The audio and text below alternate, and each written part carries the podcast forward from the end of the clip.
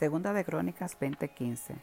No temáis, ni os amedrentéis delante de esta multitud tan grande, porque no es vuestra la guerra, sino de Dios. Dios actúa de muchas maneras. La multiforme manera de actuar de Dios a veces puede sorprendernos. Sin duda Dios tiene un estilo único de actuar en nuestra vida. Josafat fue un rey que experimentó el estilo único de actuar de Dios. Cuando nos enfrentamos a situaciones fuera de nuestro control, la mejor forma de ver un resultado positivo es buscando de Dios, característica que estaba presente en la vida del rey Josafat. El rey Josafat tuvo que enfrentar una situación humanamente incómoda, pero listo en su actuar se dio cuenta que pese a que contaba con un buen ejército de guerreros, su fe tenía que depender de Jehová de los ejércitos. El enemigo lanzó su ataque.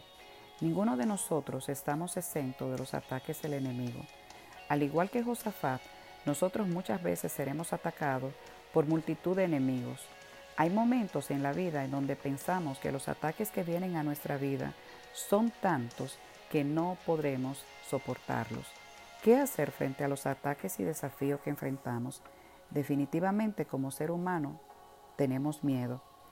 Él sintió miedo, temor de saber que mucho de, de su pueblo venía en contra de él.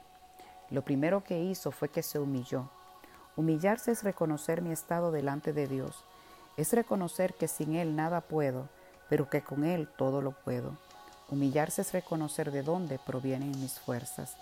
La palabra nos recuerda en 2 de Crónicas 7:14 que si se humillare mi pueblo sobre el cual mi nombre es invocado, y oraren y buscaren mi rostro, entonces Él escucharía desde los cielos. Lo segundo que hizo fue que no peleó solo, buscó guerreros que pelearan con él. Es importante hacer partícipe a personas de fe que puedan pelear juntamente con nosotros nuestras batallas. La hora de la batalla llegó. Después de recibir palabra de parte de Dios de que Él pelearía por ellos, llegó el momento de poner en marcha la fe.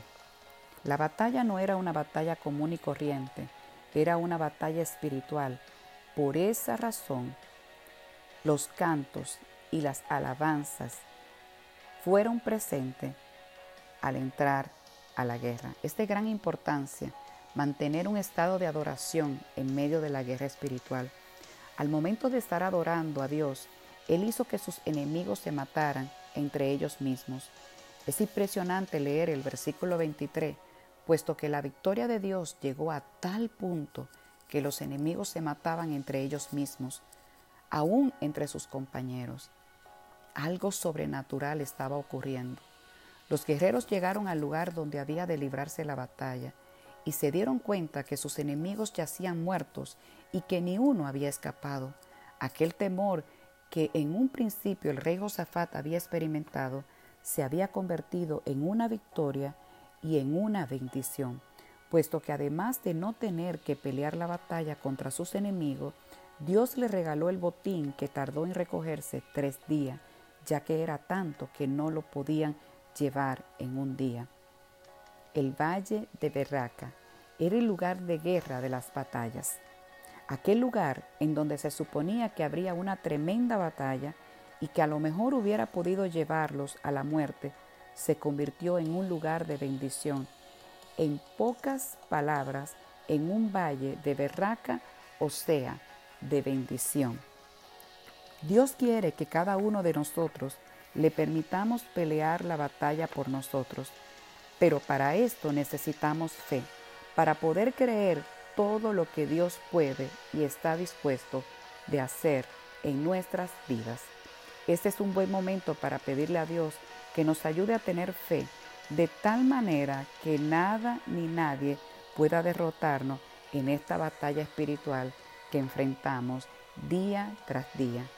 Te animo, te animo en este día a fortalecer tu fe y creer que el lugar de tus batallas, el lugar donde has, has peleado tus batallas, se convertirán en el lugar de bendición. Dios te bendiga.